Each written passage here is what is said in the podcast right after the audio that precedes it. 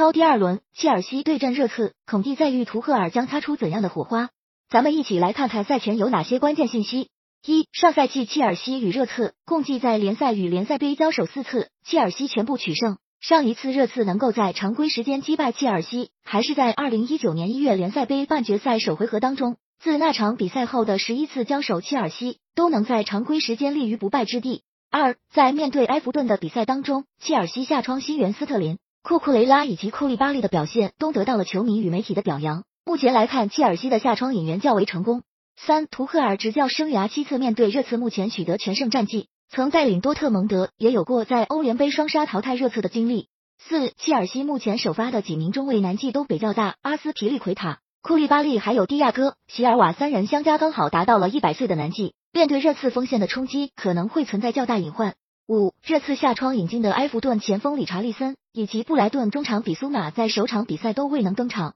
本场比赛他们都具备出场可能，并且理查利森上赛季面对切尔西时还打进了一个制胜进球，表现非常出色。六，热刺主帅孔蒂曾在一六至一七赛季执教切尔西，并且夺得联赛冠军，并且将三中卫的打法植入到了蓝军的体系当中。不过目前他成为热刺主帅后，面对切尔西还没能取胜。